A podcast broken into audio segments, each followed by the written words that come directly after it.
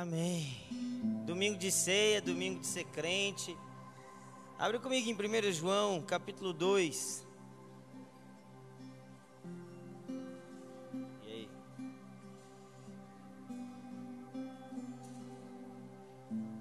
Diz assim: Filhinhos, filhinhos meus, estas coisas eu vos escrevo para que não pequeis. Se todavia alguém pecar, nós temos um advogado junto ao Pai, Jesus Cristo o justo. E Ele é a propiciação pelos nossos pecados, e não somente pelos nossos pecados, mas, mas ainda pelos do mundo inteiro. Ora, sabemos que o temos conhecido, por, por isto, se guardamos os seus mandamentos. Vamos parar aqui. Meus irmãos, eu amo todos os escritos de João. Para mim, é, são as melhores partes das escrituras, para mim pessoalmente. E aqui em 1 João 2, ele apresenta o advogado fiel, né? Ele apresenta aquele que defende as nossas causas. E o apóstolo Paulo, ele come... o apóstolo João, ele começa dizendo: "Filhinhos, essas coisas eu vos escrevo". Que coisas são essas? As primeiras coisas que ele tem escrito até então. 1 João 1 até 1 João 2. Ele diz: "Essas coisas eu vos escrevo para que não pequeis". Então, qual é o desejo do apóstolo João para a igreja? Que não pequeis. Sim ou não? Mas ele diz o seguinte: Contudo, se vocês pecarem, saibam que vocês têm um advogado fiel. Gente, estou dando a palavra de, de ceia, tá bom? Amém? Contudo, se vocês pecarem, saibam que vocês têm um advogado fiel. Fala comigo, um advogado fiel.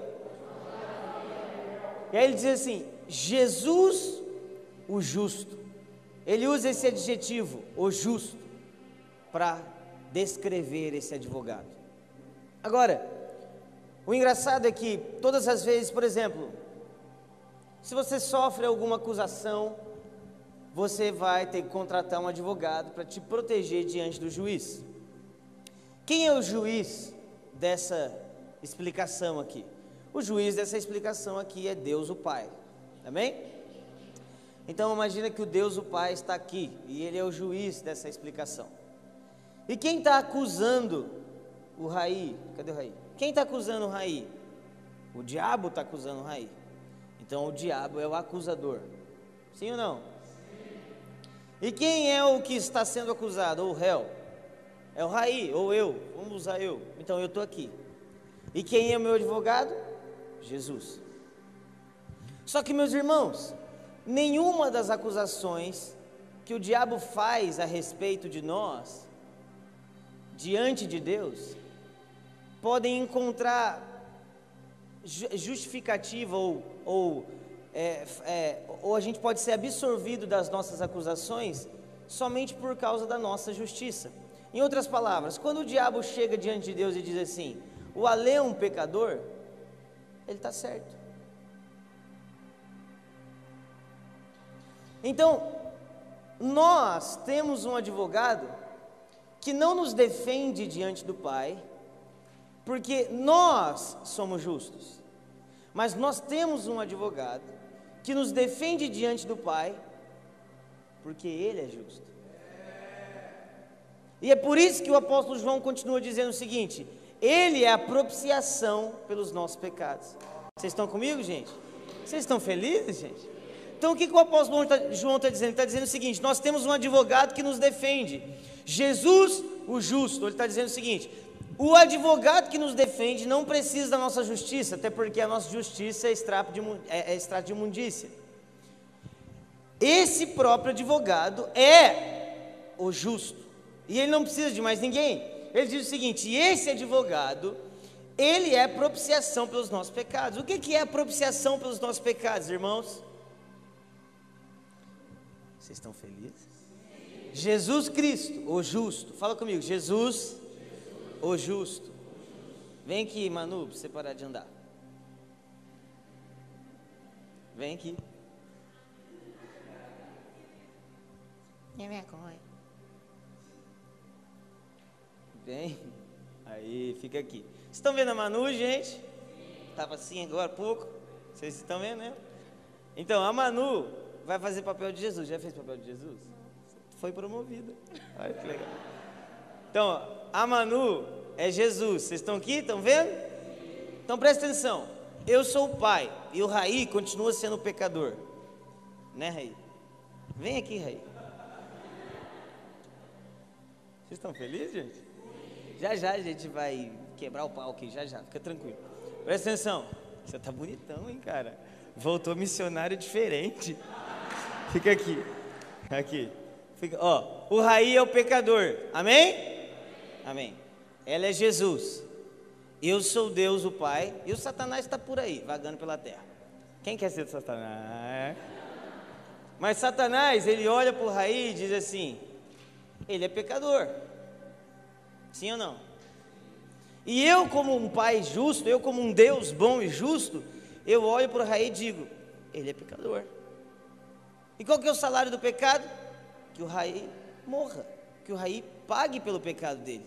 Então o meu advogado aparece. E ele diz o seguinte: Eu sou a propiciação pelo pecado do Raí. Eu estou aqui, Pai, para defender o Raí diante do Senhor. Aí o que, que ele faz? Porque presta atenção, presta atenção. Se Jesus aparecesse diante do Pai e dissesse assim: Pai, não mate o Raí, nós amamos o Raí, e Deus fosse lá e salvasse o Raí, Deus seria injusto. Sim ou não? Mas de tal maneira, se Jesus deixasse para lá e falasse: É, pai, a gente vai ter que matar o Raí. Não tem o que fazer. E Deus vai lá e mata o Raí. Então Deus deixaria de agir com, uma, com, com sua bondade, com seu amor que Ele tem para conosco. Ele não nos deveria nada, mas Ele deixaria de agir como com, como o seu caráter é. Quem está entendendo? Então o que, que Cristo faz? Cristo ele se coloca no meio, presta atenção. O pai envia o filho, o próprio juiz envia o filho. E esse filho, presta atenção, esse filho sendo enviado para morrer no lugar do Raí, é a manifestação do amor de Deus. Mas esse filho, sendo enviado e sendo amassado pelo Pai, como diz em Isaías 53, também é a manifestação da justiça e juízo de Deus. Então, Cristo Jesus, em seu sacrifício, manifestou tanto o amor quanto o juízo. O sacrifício de Cristo é tão perfeito que em um momento foi manifestado ao mundo tanto o amor de Deus, quanto também o seu juízo. E é esse advogado que nós temos diante do Pai. E ele está nos dizendo: Satanás, Romanos 8, versículo 1, nenhuma acusação há. Vamos lá, alguém. Nenhuma acusação há para aqueles que estão em Cristo Jesus. Você pode aplaudir Jesus? Pode.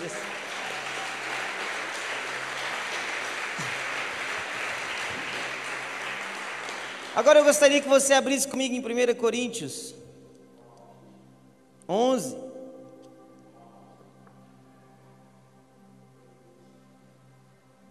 Isso tudo que eu falei está em esboço poderoso de ceia.com.br.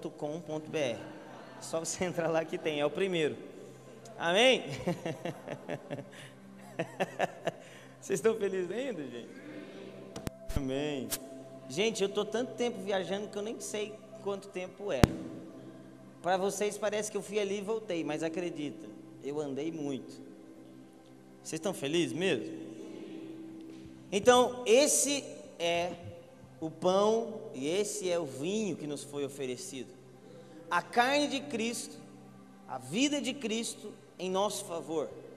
E a vida de Cristo em nosso favor, ela não só nos, ela não só nos fez ser absorvidos dos nossos pecados, absolvidos dos nossos pecados, mas também nos deu uma nova vida. O fato de Cristo ter morrido, meus irmãos, nos purifica dos nossos pecados, mas o fato de Cristo ter ressuscitado nos dá a possibilidade de viver em santidade. Amém?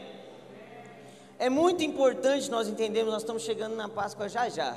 É muito importante nós entendermos que o Evangelho não termina na morte de Cristo, mas a sua ressurreição aponta para a consumação de todas as coisas. Então, aqui em 1 Coríntios 11, o verso que nós sempre lemos na Bíblia para falar de ceia, o apóstolo Paulo ele começa a dizer que que os irmãos não estavam agindo corretamente na hora de ceiar. E a gente sempre fala disso, mas hoje eu não quero falar disso não. Hoje eu quero nos lembrar a respeito do, da obra de Jesus. Então o apóstolo Paulo diz, ele diz assim: Aquilo que eu recebi do Senhor, da mesma maneira eu dou a vocês. Que o Senhor, na noite que foi traído, ele pegou um pão, ele pegou um vinho, ele disse: Esse é o meu corpo que foi moído por vós. E esse é o meu sangue que foi dado a vós. Vocês estão comigo, gente? Isso tudo está no verso 23, se quiser anotar aí. Agora, eu estou muito feliz, eu estou tão leve, eu, eu não sei o que está acontecendo, eu estou anestesiadão. Estou felizão hoje. Amém. Então, é, depois que eu terminar essa palavra, a gente ceia, todo mundo vamos deitar e ficar assim, ó.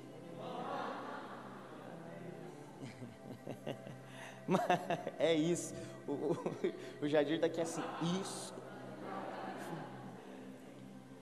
Mas em 1 João que a gente acabou de ler, capítulo 2, ali nos últimos versos que a gente leu, a gente leu assim: Ele é propiciação, é, é, não só por nós, mas por todas as pessoas do mundo.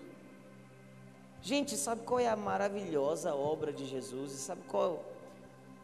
Sabe, Jesus é tão único, o Senhor Deus é tão único, que Ele salva todas as pessoas, mas Ele também salva um.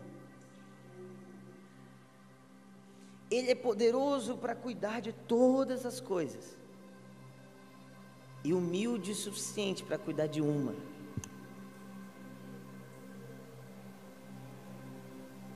Eu gosto de uma música do Sangue Cruz, eles falam. É, ah, eu não lembro o que eles falam. Mas é tipo assim.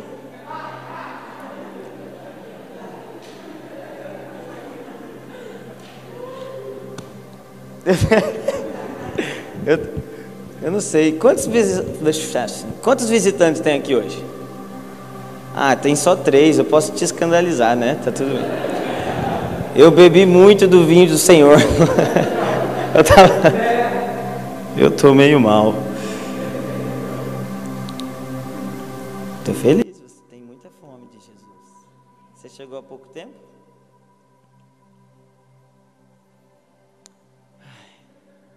O Senhor Jesus é aquele que cuida, que sustenta todo o universo com as suas mãos. Mas te atende quando você ora por um emprego.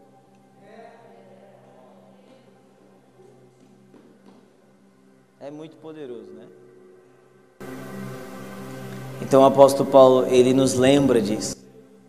Ele nos lembra, você lembra daquele homem, do nosso Senhor, que deu a vida ao resgate, não somente de nós, mas de todos aqueles que crerem em seu nome. Então é em memória dele que nós fazemos isso aqui. Mas a ceia, irmãos, a ceia não é, não é apenas um memorial. A ceia não é apenas para que a gente se lembre, mas a ceia é para que a gente aponte. A Bíblia diz em Coríntios 11, versículo 26: É você? Eu lembrei do Whindersson Nunes. Jesus, Jesus. Versículo 26. Versículo 26. Porque todas as vezes que comerdes e beberdes este pão e beberdes esse cálice, anunciais a morte do Senhor. Então, para aqui. Quando eu anuncio que Jesus morreu, o que, que eu faço? Eu me lembro. Sim ou não? Então, a ceia é um memorial do cristão. Irmãos, um, talvez, gente, daqui para frente, o mundo não vai ficar melhor. Talvez ele vai ficar pior. Tem aqueles que dizem que o mundo nunca esteve tão bom. E se tá bom, eu não sei o que, que tá ruim, né? Mas talvez, irmãos, vão chegar dias mais difíceis, na, e na verdade eu não quero assustar ninguém, mas eu creio que esses dias vão chegar, eles são inevitáveis. E o que, que nós vamos continuar fazendo? Talvez dentro de uma casinha, talvez no Nordeste, talvez você no Bagdá, talvez alguém na Rússia, talvez alguém em Orlando. Tanto faz. Pode ser o lugar mais chique, o lugar mais normal ou mais pobre do mundo. Nós vamos estar fazendo o quê? Nos lembrando. Porque, irmão, se existe uma palavra de Deus, uma profecia de Deus que nós precisamos trazer ao nosso coração, que nos dá esperança, não é apenas que Deus te prometeu um ministério. Isso talvez em alguns momentos vai te trazer muita esperança. Sabe, em vários momentos da minha vida eu estou meio atribulado, eu falo, Senhor Jesus, o Senhor me levantou, o Senhor me deu algo, vamos lá. Mas a promessa de Deus, a verdade de Deus que mais sustenta o crente é: Ele morreu por mim. Ele me amou primeiro. Mas ele não termina aqui. Até que ele venha. Então toda ceia, irmão, não é apenas você se lembrar do que ele fez, mas é você continuar ardendo por o que ele fala, fará. É você continuar na expectativa por aquilo que ele consumará no fim dos dias. Amém? Esse é o nosso advogado. Essa é a obra de Jesus. Esse é o Evangelho. Nós somos salvos, nós somos redimidos, nós estamos nos tornando como Ele é, e um dia nós o veremos e estaremos com Ele face a face. Fica de pé comigo.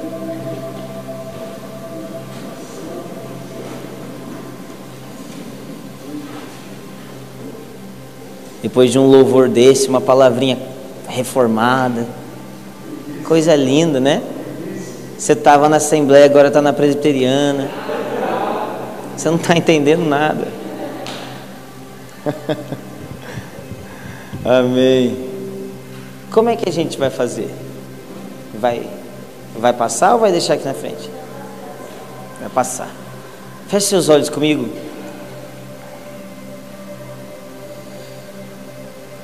Senhor Jesus, nós somos tão gratos.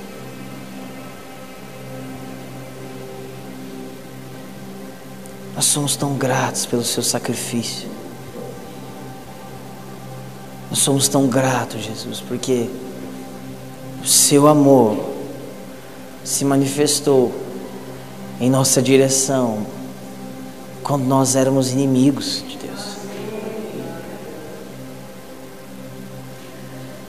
foi por nossa obra, não foi por nossa capacidade, mas foi pela sua justiça. Senhor Jesus, essas palavras elas nos levam e elas precisam provocar em nós aquilo que as escrituras dizem. Nós não queremos pecar. Nós queremos ser aperfeiçoados, nós queremos ser levados a uma vida de retidão e santidade. Mas, Senhor, como é bom saber, como é bom saber que quando nós pecamos, nós temos um advogado. Como é bom saber que nós temos um amigo fiel, que nos guarda, nos mantém seguros, que nos deu uma família, que nos deu uma vida eterna. Senhor Jesus, nós somos tão gratos. Senhor Jesus, nessa noite, Espírito Santo, gere nessa igreja, gere nos meus irmãos, gere em mim. Renova em nós a alegria da Sua salvação. Renova em nós a alegria da Sua salvação. Senhor, nós, Senhor, eu me lembro da primeira vez que o Senhor me disse que você morreu na cruz para me salvar. Ele foi moído, ele foi transpassado pelas minhas iniquidades. É. O Senhor Deus, que tem poder para salvar todos, também teve o, carinho de salvar um. Agora, em nome de Jesus, que amor e paixão pela obra de Jesus acenda na nossa igreja, acenda em cada casal aqui, acenda em cada filho agora. Não nos deixe perder o Senhor de vista, não nos deixe de perder de vista, Jesus.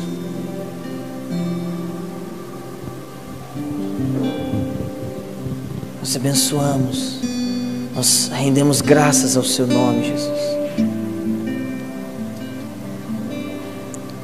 Amém, amém. Você pode, eles vão, vocês vão passar? Eles vão passar a ceia, nós vamos adorar aqui um pouquinho. Vamos adorar alguma coisa? Inventa aí. Você continua em espírito de oração, eles vão passar. Se você não se sente confiável, sei lá, a fim de ceiar, você pode ficar à vontade, nós não queremos forçar você a ceiar, mas saiba que nós da nossa igreja não acreditamos que a mesa do Senhor é para os perfeitos, amém? Mas é. Amém? então, você fica livre. Vamos nos render um pouquinho.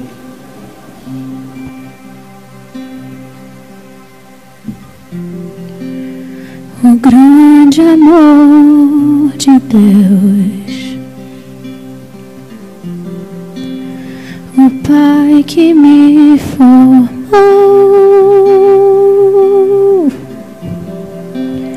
das trevas me tirou.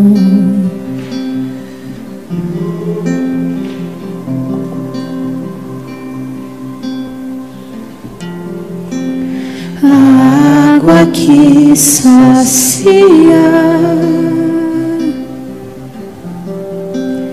o pão que vem do céu. Jesus mudou minha vida.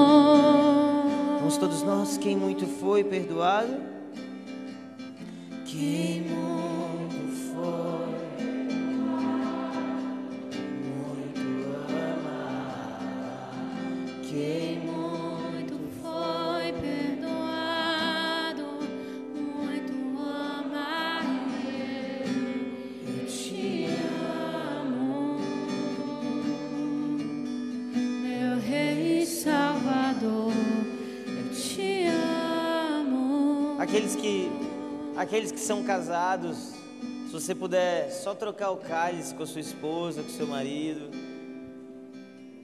Aqueles que moram juntos, sei lá, você que mora numa república evangélica one, quiser trocar a ceia também, nós estamos no meio de uma pandemia, então nós temos o costume aqui na nossa igreja de sempre trocar o cálice, porque nós nós acreditamos que nós somos carne da mesma carne e sangue do mesmo sangue. Nós somos uma família. Eu gostaria muito que você pudesse orar com alguém nesse momento, sei lá, você pudesse abençoar, os casais puderem orar juntos. Vamos ter esse momento de crente um pouco? Se você vê alguém sozinho, chama ele, ora por ele, abençoa ele.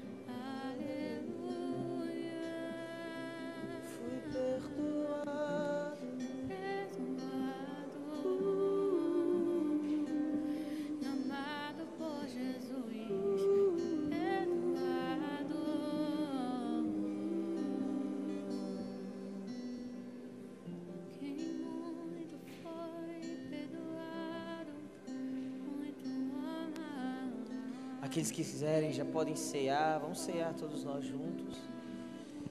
Nós te damos graça, Senhor.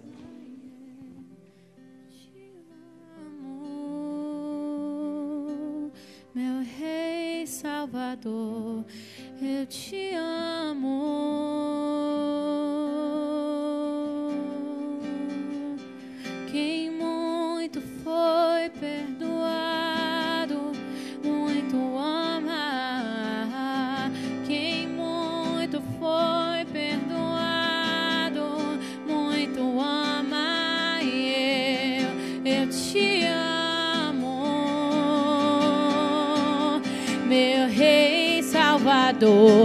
eu te amo. Todos nós, Deixe o seu copinho aí, levante suas mãos. Quem muito for perdoado, Quem muito foi perdoado, muito ama.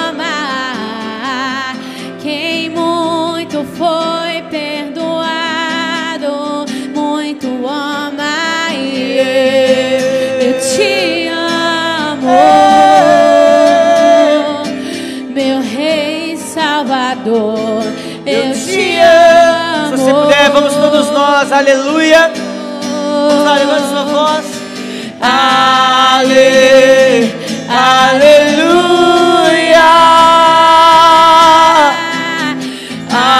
Ale, Aleluia. fui perdoado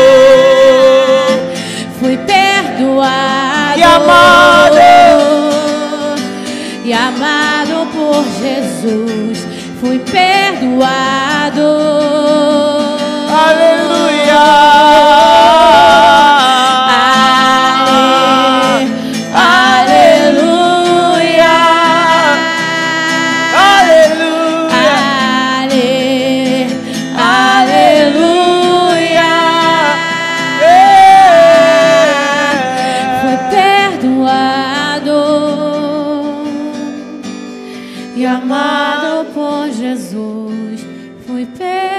Obrigado, Senhor, obrigado pela sua obra. Se você puder, gaste mais um tempo agradecendo, Senhor. Levante sua voz. Obrigado, Senhor Jesus. Nós oramos, Pai, para que o Senhor continue nos lembrando de todas as coisas, mas também que o Senhor faça o nosso coração arder com expectativa pelas coisas que virão. Nós oramos isso em Seu precioso nome, Jesus.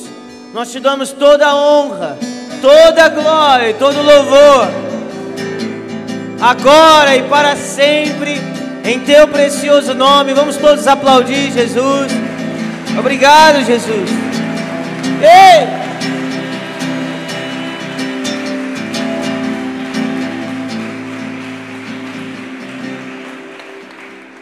Amém. Você pode se sentar. Amém.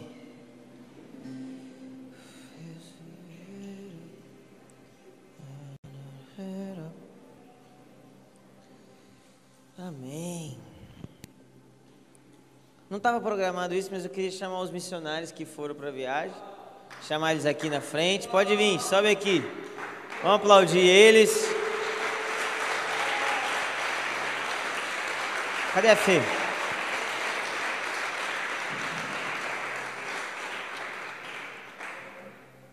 Hum. Tô te filmando, hein, Victoria? Venha mais, venha, venha. Vocês estão muito estranhos hoje, vocês estão felizes? Gente, esses são os missionários, estavam lá no Maranhão, não estava programado, então não vou fazer eles falarem nada, bichinhos. Mas é, eu tive lá e eu fui testemunha no finalzinho do que Deus estava fazendo lá. Então, quando vocês puderem, tenham tempo de conversar e ver o que, que Deus está fazendo na nação. Deus não está desejando só juiz de fora, eu acho que ficou claro isso, né? Quando você sai do seu contexto, você vê que Deus não está apenas no seu contexto, mas Ele está olhando para todas as coisas. Então eu queria que vocês honrassem esses missionários depois tem um desgaste, tem muita coisa que envolve você ir para uma, uma viagem dessa. E foi muito bom, eu sou testemunho do que eles viveram lá, não só eles, mas os outros da igreja também. Então é só isso, só queria honrar vocês publicamente. Parabéns, Raí voltou mal bonitão. A Vicky, não sei, né, Vicky? Só te digo que vai ter um dia que a gente vai enviar a Vicky, gente. Amém? Pode descer. Amém. Aleluia. Aleluia. Nossa, eu tô achando um culto tão gostoso. Vocês estão achando um culto tão gostoso? Parece que eu estou assistindo Netflix, assim.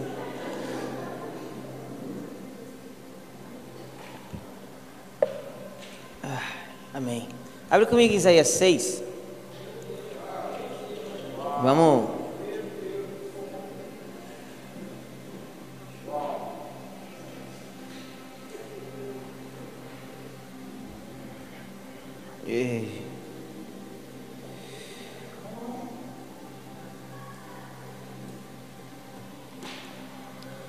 Isaías 6.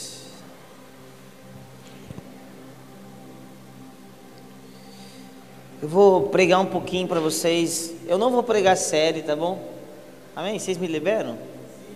Eu vou fugir da série. Não... Agora, agora eu sou convidado, então não estou nem aí. Mas Isaías 6, versículo 1, diz assim: No ano da morte do rei Uzias, eu vi o Senhor assentado sobre um alto e sublime trono, e as abas de sua veste enchiam o templo. Serafins estavam por cima dele, cada um tinha seis asas, com duas cobria o rosto, e com duas cobria os seus pés, e com duas voavam. E clamavam uns aos outros, dizendo: Santo, Santo, Santo é o Senhor dos exércitos, e toda a terra está cheia da sua glória. As bases do limiar se moveram à voz do que clamava, e a casa se encheu de fumaça. Então disse eu: Ai de mim. Fala comigo, ai de mim. Eu estou perdido porque sou homem de lábios impuros, habito no meio de um povo de impuros lábios, e os meus olhos viram o Rei, o Senhor dos Exércitos. Então um dos serafins voou até mim, trazendo na mão uma brasa viva, te tirara do altar com uma tenaz. Com a brasa tocou a minha boca e disse: Eis que ela tocou seus lábios, e a tua iniquidade foi tirada, e perdoado foi o seu pecado. Depois disso, ouvi a voz do Senhor que dizia: A quem enviarei? Quem há de ir por nós? Disse eu: Eis-me aqui, envia-me a mim. Vamos parar até aqui. Meus irmãos, eu quero conversar com vocês várias coisas hoje. Não tenho um esboço claro, mas eu tenho uma linha clara do que eu quero falar. Então eu vou precisar da sua atenção, porque normalmente quando eu não tenho esboço, algumas coisas eu posso deixar e depois volto, tá? Então eu preciso de você comigo aqui. Mas nesses dias o Senhor tem falado, tem feito duas perguntas para mim.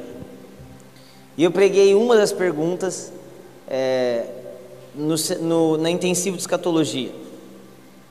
E a outra pergunta eu quero pregar para vocês, eu já tenho pregado isso, mas quero ser mais intencional. A primeira pergunta que o Senhor tem me feito e eu acredito que a gente precisa entender nesses dias é: o que Deus quer? Amém? Fala comigo, o que Deus quer? O que Deus deseja, irmãos? Porque é evidente que Deus tem todas as coisas. Dime, é evidente que Deus tem todas as coisas. É evidente que Deus não precisa de nada. Mas também é evidente que Deus está operando uma missão. Também é evidente que Deus está trabalhando em algo na terra. Então, se Deus continua trabalhando, o que, que Ele quer? Amém? Porque um Deus totalmente satisfeito, que continua trabalhando, ele precisa desejar alguma coisa, porque senão ele não estaria fazendo nada. Sim ou não, gente? Então a primeira pergunta que a gente precisa fazer é o que Deus quer? E essa pergunta a gente encontra a resposta nela lá em Gênesis 12, versículo 1, você não precisa abrir. Quando Deus chama Abraão, ele diz: Abraão, eu farei de ti uma grande nação, e através de ti eu vou abençoar todas as famílias da terra. Quando nós olhamos para Apocalipse 3 e 4, nós vemos que o cordeiro é digno de todos os povos, tribos, línguas e nações. Então o que, que Deus quer, meus irmãos? Todas as famílias da terra. Pelo que Deus está trabalhando nesse exato momento? Deus está trabalhando para ter um povo que é só dele em todos os povos da terra. Você precisa entender isso. Não haverá um povo que não tenha alguém que sirva a Deus. Não haverá uma etnia que não tenha alguém que sirva a Deus. Não haverá uma língua que não tenha alguém que sirva a Deus. Não haverá uma nação que não tenha alguém que sirva a Deus. Vamos lá, alguém. O que Deus deseja então, Jardim? Deus deseja toda a terra. Deus está sonhando com toda a terra. Eu já falei disso no intensivo de escatologia, não vou profundo nisso, na, na promessa, mas que é onde eu quero entrar com vocês, é, beleza, Deus quer toda a terra. A segunda pergunta é: que tipo de gente Deus usa? Porque Deus quer uma coisa, E ele usa as pessoas para chegar nessa coisa, sim ou não? Mas a pergunta é então, a segunda pergunta que tem me, me feito pensar é: que tipo de gente Deus quer usar? Que tipo de gente Deus conta? Que tipo de gente nós precisamos ser para estarmos no que Deus está fazendo? Faz sentido isso até agora? Sim ou não, gente?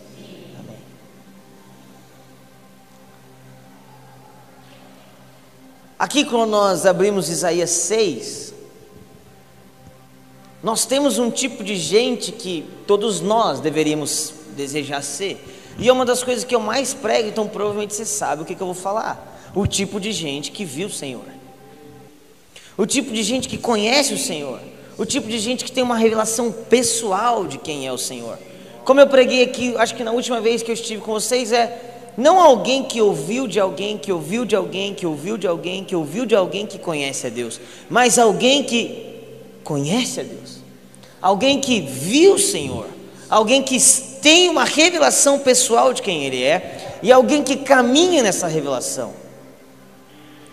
Agora, irmão, se você perceber, esse ainda não é o tipo de gente que Deus usa. Se você ler com atenção o texto, esse ainda não é o tipo de gente que Deus usa. Porque no verso 8 diz assim: Depois disso, eu ouvi a voz do Senhor que dizia: A quem enviarei? Então, até o verso 8 teve um processo, fala comigo, um processo. Até o verso 8, Jadir, teve um, um, um, um enrolar de uma história. Isaías tinha uma visão, Isaías queimava, Isaías tinha uma palavra, Isaías era um homem de Deus. Talvez você esteja aqui hoje, você seja um homem de Deus, você seja uma mulher de Deus. Mas a pergunta que Deus fez, a quem enviarei, não foi no verso 2. Deus não fez uma pergunta a Isaías logo depois que Isaías teve a visão. Deus fez a pergunta a Isaías logo depois que Isaías disse: Ai de mim. E logo depois que Isaías foi tocado pelo fogo. Vocês estão comigo ainda? O povo do Maranhão tá, já sabe tudo que eu vou pregar que eles estavam lá quando eu preguei essa mensagem pela primeira vez. Vocês estão felizes ainda? O Claudinho do, do Red Bull, ele frequenta a igreja, você viu? Tá lá o Claudinho, joga bola lá na dia. Já não viu? Deixa pra lá. Vamos falar de futebol hoje não. Mas então, meus irmãos. Vocês estão comigo? A pergunta do Senhor é quem eu enviarei veio depois disso. O que, que nós precisamos entender? Que Deus usa. O tipo de gente que Deus conta são os que foram queimados pelo fogo. São os que foram atingidos pelo fogo. Deus não usa os que têm uma visão. Vamos lá, alguém. Deus não deseja enviar os que têm uma unção. Meus irmãos, se você lê as Escrituras, você vê que é evidente o desejo de Deus de enviar a todos, mas você vê que Deus não envia a todos. Deus só envia os que foram marcados pelo fogo. Sabe, você pode ter em algum momento um ministério auto-enviado. Você pode ter em algum momento na sua vida uma parte de, de algo que você faz diante de Deus que você autopromoveu, que você auto fez, que você auto se colocou lá. Mas os que Deus envia são aqueles que foram provados e aprovados pelo fogo. Quando nós lemos 1 Coríntios 3, nós vemos que o apóstolo Paulo colocou um fundamento, e esse fundamento se chama Jesus Cristo, esse é o fundamento. E depois ele diz o seguinte: aqueles que constroem sobre um fundamento, eles podem ter obras como ouro, eles podem ter obras como prata, eles podem ter obras como pedras preciosas, eles podem ter obras como palha, como madeira, como feno. Ele diz o seguinte: naquele dia as obras de todos nós serão provadas. No entanto, ele diz: e estão sendo provadas pelo fogo.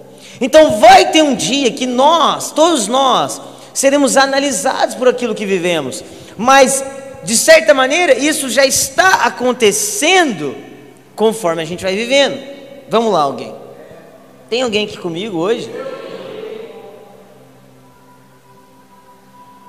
Então existe um fogo que nos purifica durante a nossa caminhada. Existe um processo que nos alinha durante a caminhada. Quando nós olhamos para fogo, você pode entender que, ah, você vem aqui, você recebe um fogo de Deus, você, ah, você fica queimando por Jesus. Amém, eu acredito nisso, mas olhando para as Escrituras, você vai ver que na maioria das vezes o fogo, ele reflete a santidade de Deus.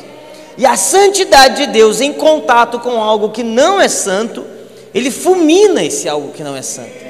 Por isso que Hebreus diz que todas as coisas serão abaladas e o nosso Deus é Deus, é, é, é, é Deus zeloso, é fogo consumidor. Porque Ele vai abalar todas as coisas que são erradas, porque Ele é santo. Então, quando, como Ele é santo, Ele se achega diante do que não é, e logo o que não é, é atingido por aquilo que Ele é. Está fazendo algum sentido isso para você? Então, meus irmãos, existem coisas na nossa vida que vão sendo alinhadas conforme a gente vai caminhando com o Senhor. Existem coisas na nossa vida que vão sendo provadas conforme a gente vai caminhando com o Senhor. Mas nós precisamos entender rapidinho, antes de eu prosseguir a mensagem, qual é a diferença de você ser provado e de você ser tentado.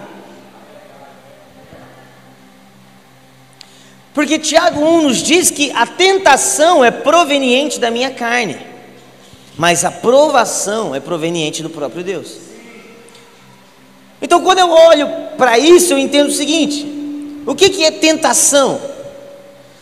Tentação, irmão, é quando você olha um doce com Nutella maravilhoso que você ama, e você está querendo ter uma vida mais saudável, porque você come cinco doces por dia, e você está tentando comer pelo menos meio. Então você fica tentado a comer aquele doce. Presta atenção, não foi Deus que colocou aquele doce na sua frente. E também não foi o diabo que colocou aquele doce na sua frente. Presta atenção. O doce foi colocado na sua frente pelo acaso. Mas o que te fez desejar o doce não foi nem Deus nem o diabo, foi sua carne. Então o que faz aquele doce virar um pesadelo não é o diabo e também não é Deus, é sua carne. Então, tentação é proveniente da minha falha. Quem está entendendo aqui? Então eu estou caminhando em uma direção e de repente eu sou tentado a voltar para outra direção. Eu estou fazendo uma coisa e eu sou tentado a fazer outra. Isso tudo é provocado pela minha fraqueza, não pela provação de Deus e nem mesmo pelo diabo mas pela minha própria fraqueza. Vamos lá, alguém. Acorda para a vida, gente. Pela minha própria fraqueza. A minha tentação é proveniente da minha carne. Agora, a Bíblia deixa clara que o Senhor prova. E aqueles que tentam tirar isso das Escrituras falham em algum momento porque se deparam com um Deus que é todo-poderoso e faz o que quer na hora que quer. Estão felizes ainda? Mas a prova tem uma diferença muito grande da tentação. Porque a prova não é proveniente da minha carne. A prova não é proveniente de Satanás. A prova é proveniente de Deus. Mas a prova, ela não vem para me desaprovar. O desejo de Deus com a prova é de aprovar. Como Deus prova?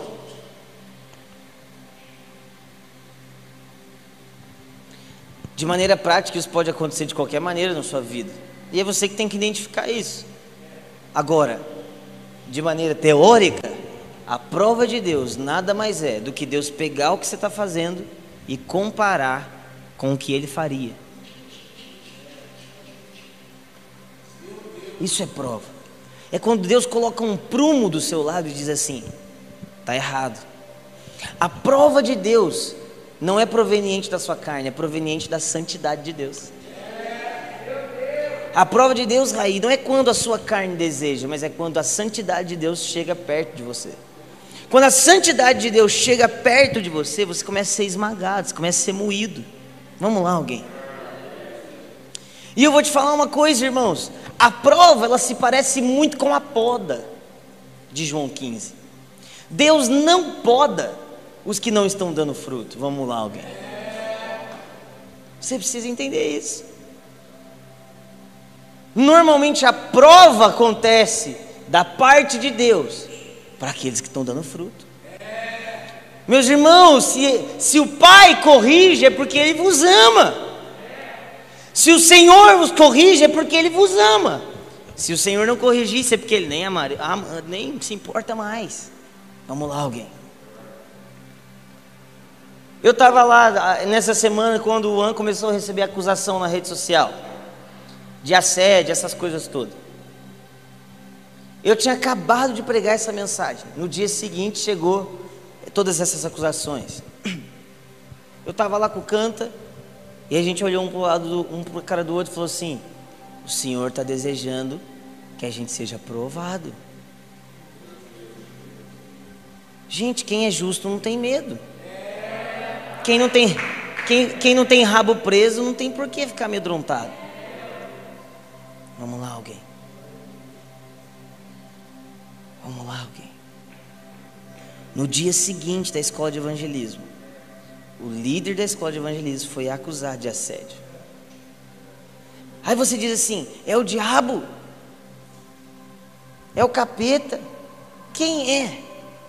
Eu não sei quem é, eu não quero saber quem é, eu só sei que durante o processo de fogo, vai ser que, que eu seja refinado e eu saia do outro lado mais parecido com Jesus. Vamos lá, alguém. Meus irmãos, todas as vezes que um justo é provado, ele é promovido. Todas as vezes que um justo é provado, ele é promovido. Todas as vezes que um injusto é provado, ele é admitido, demitido. Vamos lá, alguém.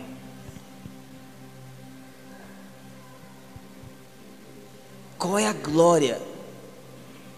Qual é a glória do processo? Qual é a glória de sermos moídos, irmãos? Qual é a glória das dificuldades? Quando você olha para a história de Jó, tá, tá olhando para a câmera, tá, tipo, tá rindo da câmera. Atenção, meu irmão, a câmera não prega. Presta atenção em mim. Eu vejo tudo. Eu estou vendo, tem, tem, tem, tem gente até dormindo. Ô gente, olha aqui para mim. Qual é o benefício de ser esmagado? Quando nós olhamos para a história de Jó, eu já tive todo tipo de teologia a respeito de Jó, ainda tenho elas, mas a melhor resposta que tem, eu falei isso já, é quando você chega no meio do capítulo e o Senhor aparece e conversa com Jó. E Jó chega para ele e diz assim: Deus, olha só, o Anderson Silva está falando de mim, mas eu não fiz nada. Deus, olha só, eu tinha filhos, o diabo tirou de mim, eu não fiz nada, eu não sou pecador. Deus, estão falando que eu roubo, mas eu nunca roubei. Deus, eu não sei o que, mas eu nunca fiz. Deus, mas não sei o que lá. Mas Deus, você está vendo que eu estou sofrendo.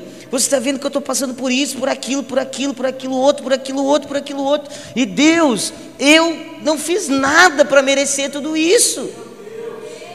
Então Deus vira para Jó e diz: Jó, se arruma como um homem que eu quero falar com você. Então Jó marca uma reunião na casa, Deus marca uma reunião na casa de Jó. Quando chega lá, Jó está vestidinho como um homem, eu não sei como seria isso, só sei que Deus mandou ele se ajeitar como um homem. Provavelmente Deus não estava falando sobre o vestimento, mas sobre a postura de um homem, que sustenta suas palavras. Então Deus chega diante de Jó e diz assim: Jó, a primeira coisa que eu quero falar com você é: você estava lá quando eu criei todas as coisas? Para para perceber, Deus não dá, Deus não dá retórica, ele não fica assim, Jó, então, sobre aquele ponto que você reclamou, então, aquele ponto da sua vida que você estava reclamando, então, Jó, eu estou fazendo isso aqui por causa disso aqui. Deus não se dá o trabalho de explicar a crise de Jó. Deus não se dá o trabalho de ficar explicando todas as coisas para Jó. Vamos lá, irmão.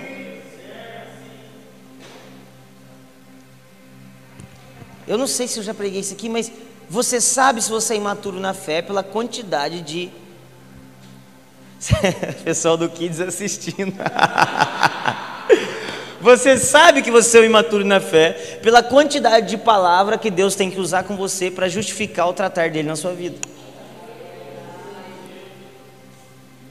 Se Deus precisa, então, meu filho, é porque eu te amo, é porque eu quero te aperfeiçoar, você é muito amado, muito querido, blá blá blá, blá blá blá, blá blá blá, blá blá blá, blá blá blá, blá blá blá, e por isso que eu estou te aperfeiçoando, blá blá blá, blá blá blá, blá blá blá, blá blá.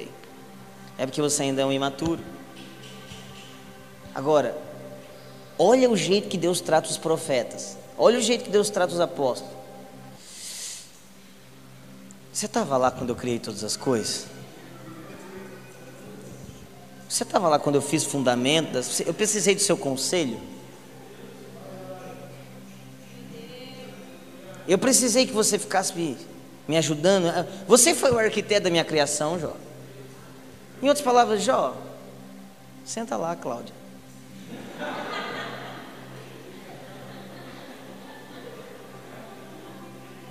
senta lá. Eu que sei disso aqui. Olha a diferença como Deus trata Jó e como Deus trata Jonas. Jonas, Deus precisa. Jonas, seu menino mimado, meu Deus, deixa eu fazer crescer uma árvorezinha aqui para você. Aí faz a árvorezinha crescer. Aí Jonas descansa. Aí faz a lagarta crescer. Aí come toda a árvorezinha de Jonas. Aí Jonas fica magoado.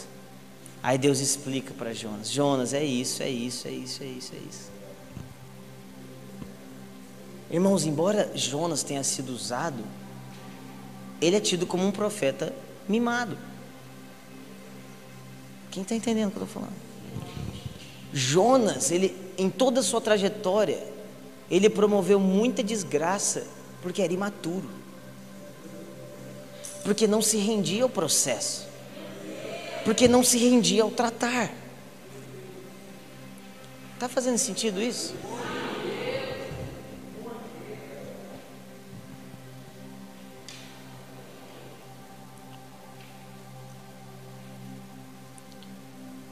Deus fala com os maduros de maneira direta. É isso, é isso e pronto. E isso não exclui o amor de Deus. Isso não exclui a paternidade de Deus. Isso não exclui o, o, o carinho de filho que Deus tem por nós. Mas isso nos leva a um lugar de glória. Quando nós olhamos, abre comigo em Lucas, assim que eu descobri onde é, eu te falo. Lucas 10, versículo 21.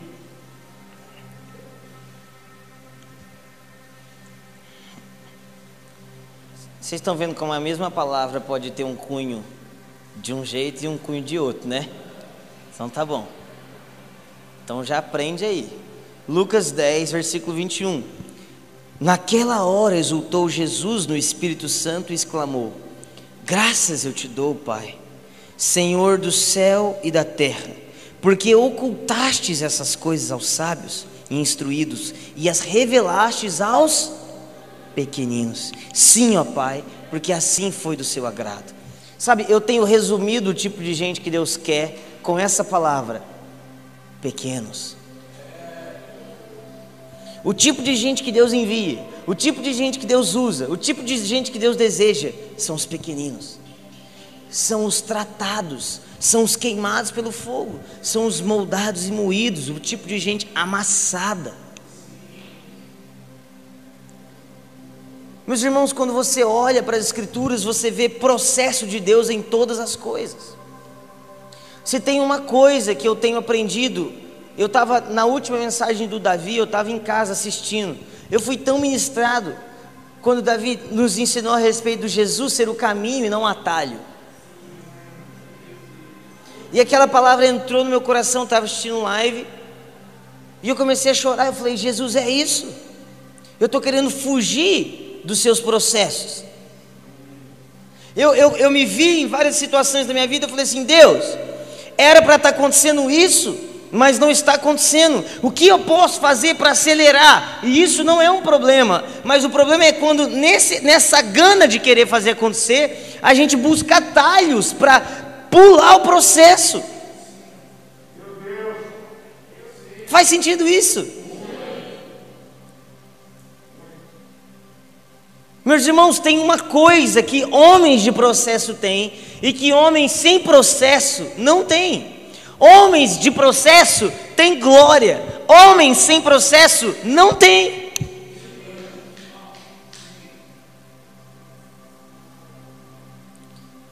Sabe quando um sacerdote ele ia oferecer sacrifícios diante de Deus, não era um, um processo fácil, limpo, agradável.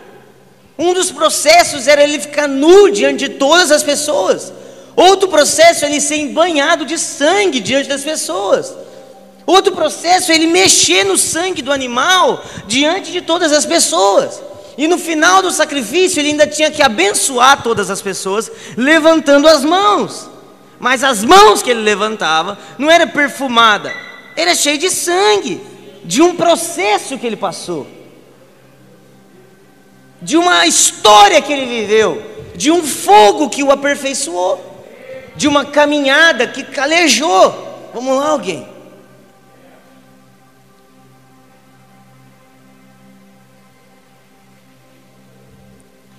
Quem pula o processo não recebe a glória.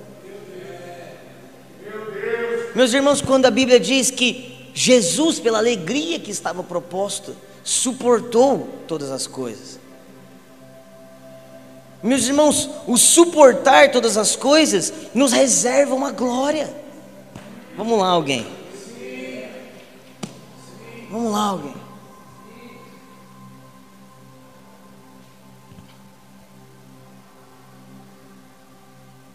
Vocês já tomaram sustagem? Já? É isso que tem faltado. Sustância. Nós fazemos todas as coisas certas, nós fazemos tudo bonito. A gente a gente está fazendo tudo. Mas você chegou nisso tudo por um atalho. Se pulou o processo, vamos lá, alguém. Meus irmãos, eu eu não eu não sei se você está me entendendo aqui, mas eu não estou pregando só para você. Eu não estou pregando para você como se. Eu não estou te tratando hoje como alguém que vai levantar daqui e vai viver sua vida normalmente. Eu estou te tratando hoje aqui como alguém que vai levantar daqui e deseja fazer parte do que Deus está fazendo. Eu me recuso a ser uma igreja que apenas te trata como alguém que quer viver uma vida normal. Eu me recuso a ser um pregador que só prega para você para amenizar sua vida enquanto você espera o dia que vai para o céu. Vamos lá, alguém. Eu me recuso a tratar desse jeito. Eu estou pregando para cada um de vocês como se eu estivesse num lugar cheio de missionário, como se eu estivesse num lugar cheio de líder, cheio de pastor.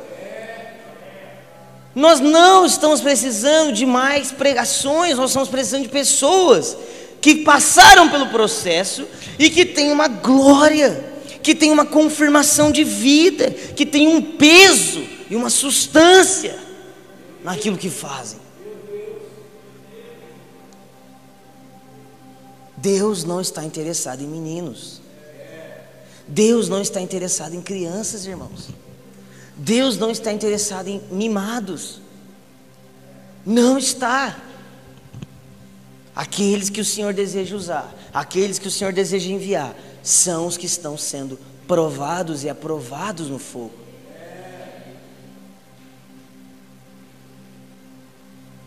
E o que é esse está reservado? A glória. Sabe, o, é, é, todo o processo era feito, então era colocado o sacrifício, então o fogo era aceso, então a glória aparecia. Eu quero que você fique imaginando Elias diante de um tanto de profeta maluco, todo mundo se cortando, se batendo. Então Elias diz o seguinte: Ei, eu vou orar para o meu Deus. Só que Eli, Elias, ele não fala assim, ó. Meus irmãos, ele vai lá, pega 12 pedras. Meu irmão, fica explícito no, no texto que ele fez um altar. Ele não se faz um altar com uma pedrinha. Ele pegou 12 pedras, ele fez um crossfit violento. 12. Hum. Foi 12 pedras. Depois ele cavou uma vala. Depois ele teve que pegar água. Gente, vocês imaginam você parado na frente de um tanto de profeta do Araque, todos eles olhando para você e dizendo assim: Ah, ah você está zoando, né? Você está me zoando, né? Aí depois ele foi e pegou água, depois ele encheu a vala que ele tinha construído com a água. Gente, todo esse processo se chama, sabe o que? Humilhação. Todo esse processo se chama, sabe o que? Elias, eu quero que você se diminua. Eu quero que as pessoas olhem e vejam que você não teve nada a ver com isso. Eu quero que as pessoas achem que você é um otário, porque é isso mesmo que você é. Vamos lá, alguém. Em outras palavras, você está vivo demais para Deus te usar. Você está grande demais para Deus contar com você. Você é muito necessário. Então Deus não te acha necessário. Vamos lá, alguém? Você é muito necessário. Nós temos duas escolas de reis na Bíblia. A primeira escola de reis se chama Saul. A segunda escola de reis se chama Davi. O primeiro rei sabia tudo que fazia. Ele era mais bonito, mais pomposo, tinha a melhor roupa, tinha marca, tinha tudo. O segundo rei só cuidava das ovelhas do pai, era pequenininho, era estranho, ninguém sentia a falta dele. Qual é o tipo de rei que Deus vai. Qual, qual, no trono de quem Jesus se assentará? Não é no trono de Saul, é no trono de Davi. Quem é o tipo de, de, de gente que Deus usa, irmão? O pequeno, o rejeitado, o desaprovado pelos homens. Eu nunca vou esquecer essa frase que eu li do, do Ravenhill, que as pessoas desejem ser conhecidas onde importa, diante do trono de Deus. Meus irmãos, qual é o processo de Deus? Qual é, qual é a humilhação? Vamos lá, alguém. Qual é a humilhação? Esse final de semana, é, é, hoje é domingo. Algum dia aí do carnaval, a gente estava ministrando em algum lugar. E eu sempre, quase sempre, 80% das vezes eu vou montar as coisas junto com os caras. E quando chegou lá, eu fui, joelhei, aí eu tenho que tirar, tenho que passar cabo, tenho que não sei o quê. Não é glamouroso, gente. Não é bonito. Até porque a gente não tem hold, não tem essas coisas. E a gente começou a arrumar, não sei o que, não sei o que lá, não sei o que lá. E eu comecei a escutar, eu sempre escuto, na verdade, os caras, caraca, olha ali, tá lá, não sei o que, mexendo com as coisas. Daqui a pouco, irmão, chegou a galera do som inteira da igreja. Eu nunca vi isso. Nunca vi isso. Chegou a equipe inteira de som. Foi ou não foi, Rick? O Rick está fazendo assim. Ah, o Gui estava. Foi ou não foi, Gui? A galera toda do som da igreja chegou, parou na nossa frente e falou assim: Nós reconhecemos a unção que vocês carregam. Lá, alguém. Nós reconhecemos a unção que vocês carregam. Antes do culto começar, nós queremos que vocês coloquem a mão na gente. E que vocês orem pela gente. Vamos lá, meu irmão. Deixa eu te falar uma coisa. Olha aqui para mim. Isso. Deixa eu te falar. Olha aqui. Olha. Luke.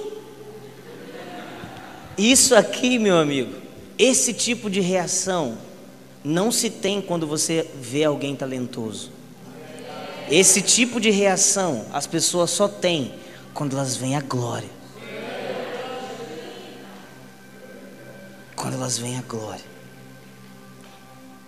E meu irmão, se eu não tivesse ali naquele momento tão simples, eu teria perdido esse momento tão glorioso.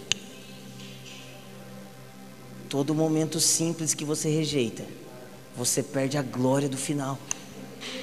Vamos lá, vamos lá, vamos lá, Filipão. Vamos lá, cara.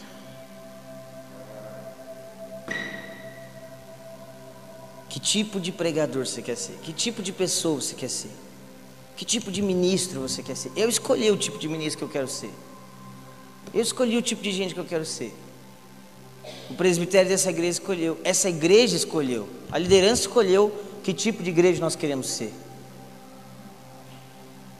Sabe, irmãos, você pode escutar dez pregações e na grande maioria, o máximo que você vai ter delas é uma boa pregação.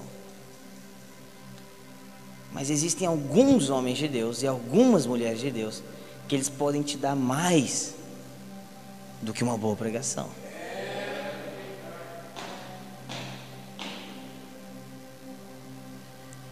Meu irmão, quando Abraão colocava a mão na, na cabeça do filho Isaac e dizia: Seja abençoado, ele não estava dando a bênção da tia, não. Ele estava definindo a vinda do filho por causa da unção que ele carregava. Quando Moisés colocou a mão na cabeça de Josué, ele não estava só fazendo uma oração, não. Ele estava transferindo uma verdade. Quando Paulo colocou a mão em Timóteo, ele não estava só fazendo uma oração religiosa para passar o presbitério para Timóteo. Está na hora de malhar, vamos lá. Ele não estava só passando o presbitério, ele não estava só passando a liderança da igreja para Timóteo, ele estava passando virtude.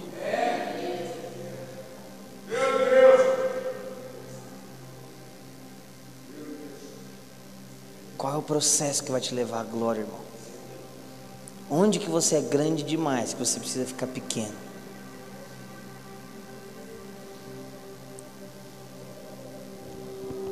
Eu, desde o final do ano passado até agora, eu e a Bru, a gente está num processo. Esses dias a gente estava no hotel. foi engraçado isso. Ai, acho que foi ontem, sei lá. A gente estava no hotel. Aí chegou a hora de assinar lá o negócio do hotel. E aí pede o seu CEP e o seu endereço. Aí eu virei para ela, eu não tenho. Ela, o quê? Aí eu, é, não tenho. Aí o Rick, me fala o seu aí. A Rick falou, eu assinei com o dele, todo mundo assinou com ele.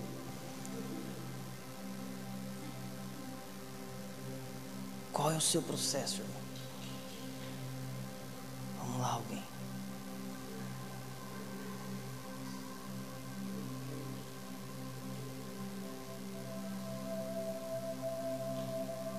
Provação de agora é a glória de amanhã. O fogo de hoje é a glória de amanhã. Gente, isso é pregação que se prega para ministro. Mas nós decidimos o tipo de igreja que a gente quer ser. Nós decidimos o tipo de igreja que a gente quer ser. Sabe, meu irmão, quando você quando você olha nas Escrituras, eu quero terminar com isso. Quando você olha nas Escrituras, tinha uma multidão seguindo Jesus e ele passando no meio dessa multidão. Provavelmente no meio dessa multidão, qual é o seu nome? Camila? Camille? K. Quando você olha uma multidão, K. E Jesus passando por meio dela, provavelmente Jesus encostou. As pessoas encostavam nele. Eles não tinham que fazer espaçamento, nem usar máscara. Chegou a hora de acabar o culto? Tô brincando, fica tranquilo, mano. Mas você fica só esperando a hora de rir, né? Você é muito. Mas amém. Cá, tava conversando aqui. Quando Jesus está uma multidão, e ele estava andando no meio dessa multidão. As pessoas ficavam tocando nele. Mas muitas dessas pessoas frequentavam a igreja de Jesus, o culto de Jesus, as reuniões de Jesus. Mas nenhuma delas, ou a maioria delas, não tinha definido o que elas queriam de Jesus. Talvez tudo que elas queriam é eu toquei em Jesus. Ei, olha, eu toquei em Jesus. E aí voltava e contava pro irmão, eles tuitavam, eu toquei em Jesus. Aí vinha, eu tirei uma foto com Jesus. Jesus assinou o meu Novo Testamento. Mas aí no meio dessa multidão, cara, tinha uma mulher. Ela sabia o que ela queria. Jesus era o mesmo, o ambiente era o mesmo, a pregação era a mesma, o lugar era tudo mesmo. O que mudava? A expectativa daquela mulher em relação a Jesus. Vamos lá, alguém. Vamos lá, alguém. Aí quando você olha para essa mulher, uma mulher que sofria de uma doença há anos. Meus irmãos, meus irmãos, essa mulher sofria de sangramento há anos. 12 anos, se eu não me engano. Meu irmão, não é a Bruna, quando ela chega naqueles dias, ela vai fazer funcional, ela, ela volta querendo me, me matar, me fulminar, depois afogar, ressuscitar, bater de novo, afogar e tacar fogo. Porque ela fala assim: eu tenho direito, eu estou sangrando. Ela aprendeu uma coisa com o Cláudio Duarte. O, Clá... o Cláudio Duarte, ele, ele diz assim: experimenta pegar um absorvente, colar no seu saquinho e deixar lá colado o dia inteiro. Aí ele vai com aquela vozinha dele. Sua louca. E aí ele, eu quero ver se vai ficar de bom humor.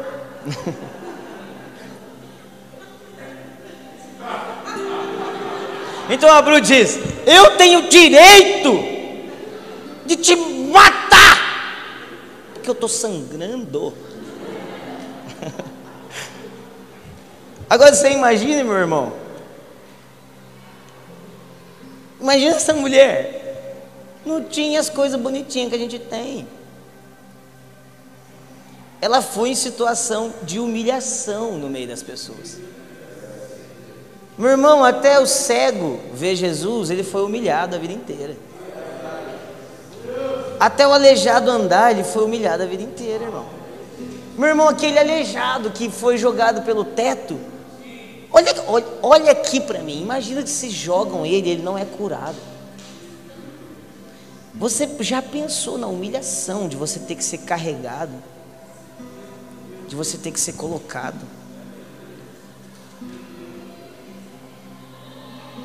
Vamos lá, alguém.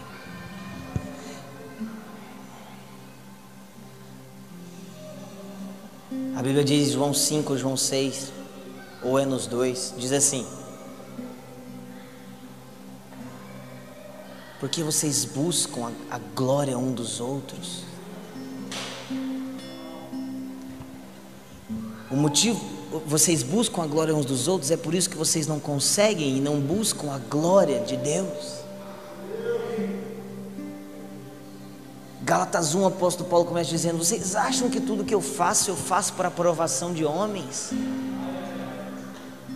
O apóstolo Paulo não está ensinando em submissão, ele está ensinando um caráter morto. Ele está ensinando uma vida que não se importa com a humilhação. Uma mulher tocou Jesus diferente. Através de uma mulher, Jesus liberou virtude. Vamos lá. Você pode receber muito num culto como esse. Meu irmão, normalmente os, os homens e mulheres de Deus que conseguem virar a sua vida. Eu já fui abençoado por muitos homens de Deus. Eu já fui abençoado por muitas mulheres de Deus que nem são tão de Deus ou tão ungidos assim. Por quê? Porque as pessoas são usadas por Deus. Não sei se está fazendo sentido o que eu estou falando para você. Ah, eu prego o evangelho e a mensagem te abençoa. O dom da pessoa te abençoa. A profecia te abençoa. Mas alguns homens e mulheres, parece que eles conseguem enfiar a mão lá dentro de você e fazer assim, ó. Tum. E a vida começa. As coisas começam a acontecer. Vamos lá, irmão. Que tipo de gente você quer ser?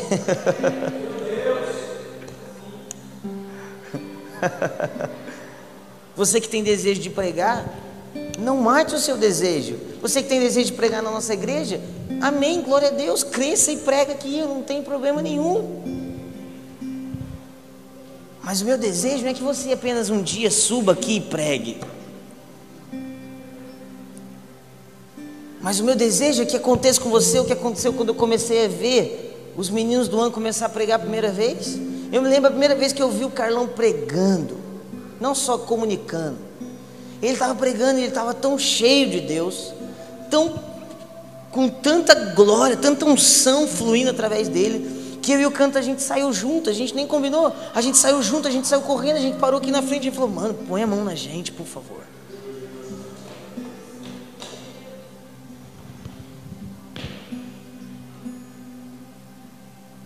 Eu conto para todo mundo de um culto que a Gabi pregou, ela nem sabe.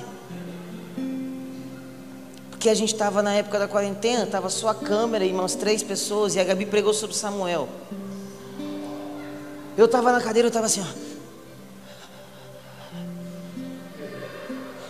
E ela pregou a mensagem que eu preguei há anos atrás, sobre o menino Samuel que queimava do lado do candelabro. Mas sabe de uma coisa? O menino Samuel virou o menino Samuel. Vocês estão entendendo isso, gente?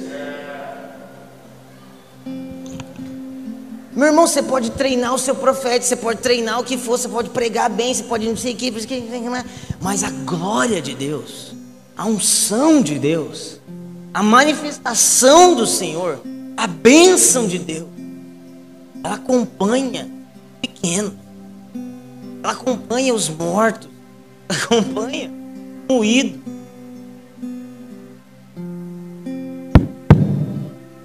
Os transpassados. Coloque a mão no seu coração, quero abençoar, quero orar por você.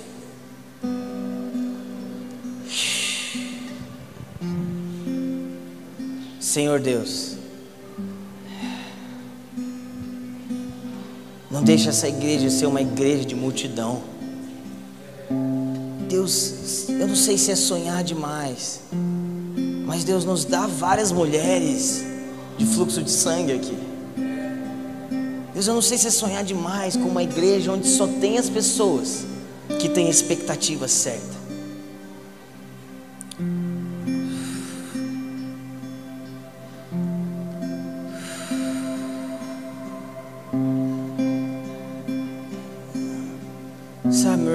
Vim hoje aqui como como alguém que quer dar uma pregação bonita para vocês. Eu passei um ano dando boas mensagens.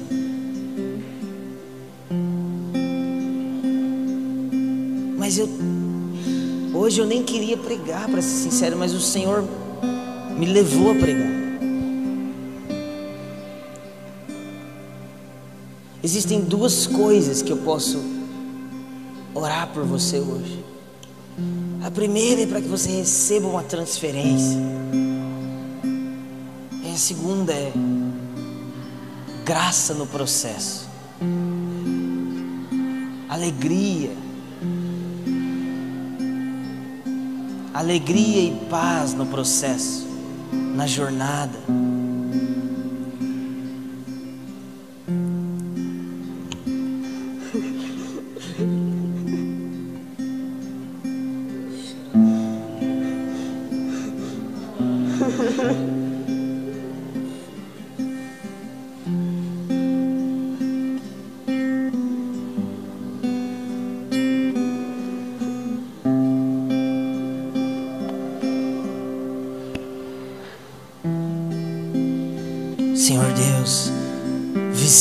Nessa noite. Deus nos ensina a não pular os nossos processos, nos ensina a não pular a nossa etapa de fogo.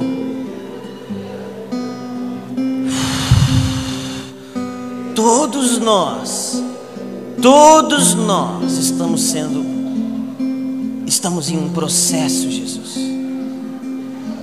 E aqueles que estão no processo são aqueles que o Senhor ama. E deseja aprovar. Em todos os lugares onde eu vou, irmãos, e converso com homens de Deus, todos eles dizem: O Senhor está me esmagando, o Senhor está me escondendo, o Senhor está me ensinando.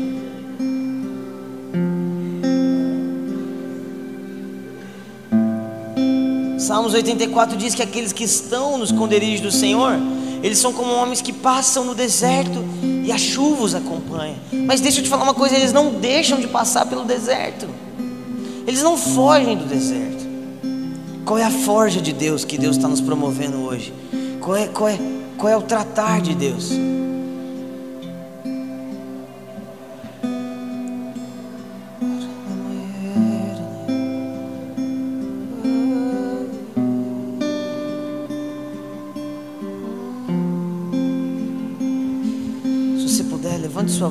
Você quer ficar de pé, aqueles que querem vir aqui para frente podem vir. Se você se sentiu tocado por essa mensagem, mas eu gostaria muito que aqueles que puderem, levante sua voz, vamos honrar o nome de Jesus.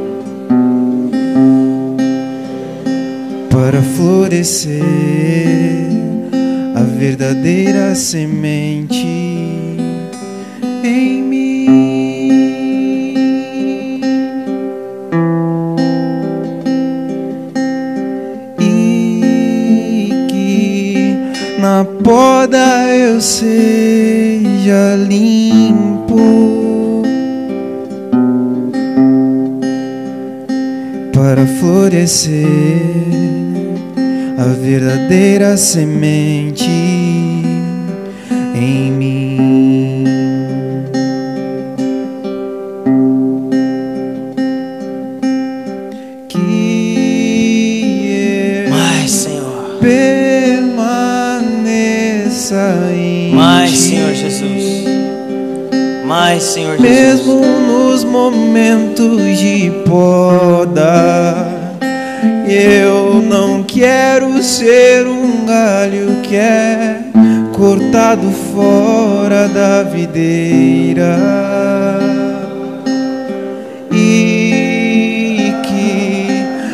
fazendo duas perguntas: o que eu quero e quem eu quero usar. O que eu quero e quem eu quero usar. Eu oro em nome de Jesus contra todo pensamento de mediocridade em nome de Jesus. Contra todo pensamento que diz isso não é para mim. Ah, não, isso não é para mim, ou isso é só para minha esposa, ou é só para o meu marido. Não, isso é só para os meus filhos. Ah, não, isso é só para o meu irmão. Ah, não, isso é, não, isso é só para os pastores. Não, Senhor, nos livra disso. Nos livra disso, Senhor.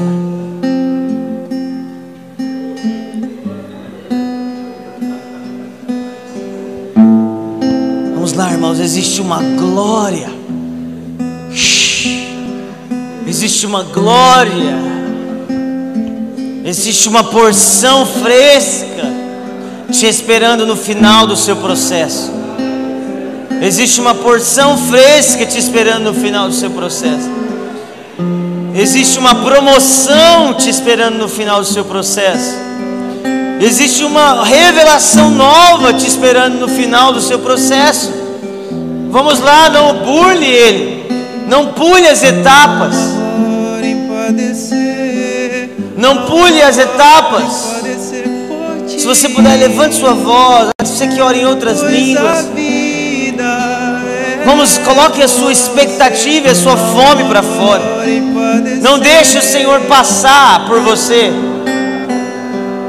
Não deixe o Senhor apenas passar por você. Há uma glória em padecer. Há uma glória em Fogo. padecer. Talvez você seja alguém que já carrega algo de Deus, tem uma revelação. O Senhor está te chamando hoje para ser tocado pelo fogo. O que te aprova a ministrar é o fogo.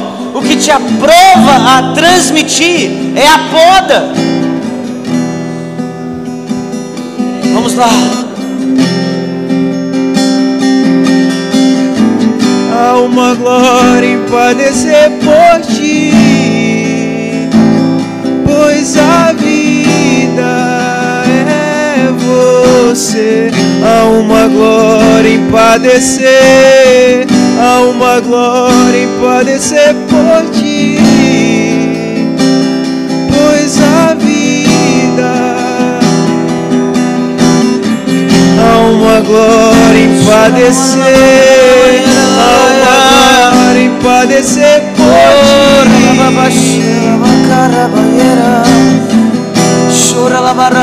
Que o Cordeiro receba a sua recompensa através de nós. Que o Cordeiro receba a sua recompensa. Gostaria que você levantasse a sua voz. Vamos cantar isso. Que o Cordeiro receba a sua recompensa através de nós. Que o cordeiro Que o Cordeiro receba sua recompensa.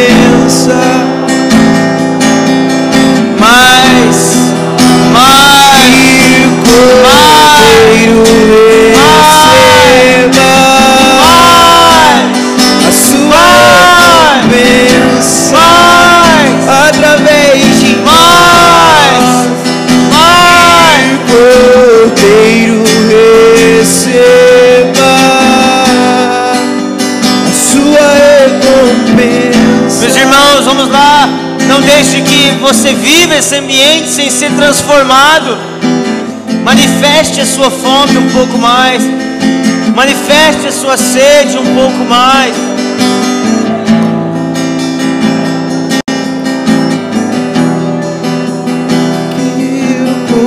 Chora la bacarra balabasande. Receba Chora la a balabasieira. sua recompensa.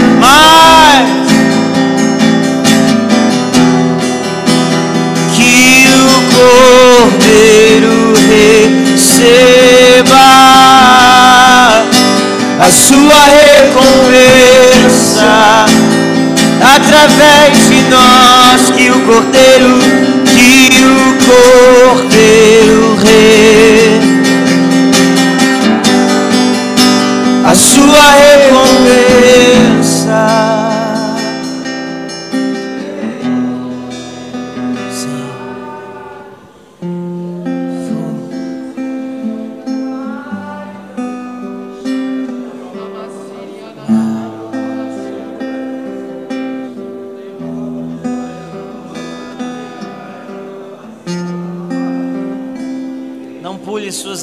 Etapas, não fuja do seu processo.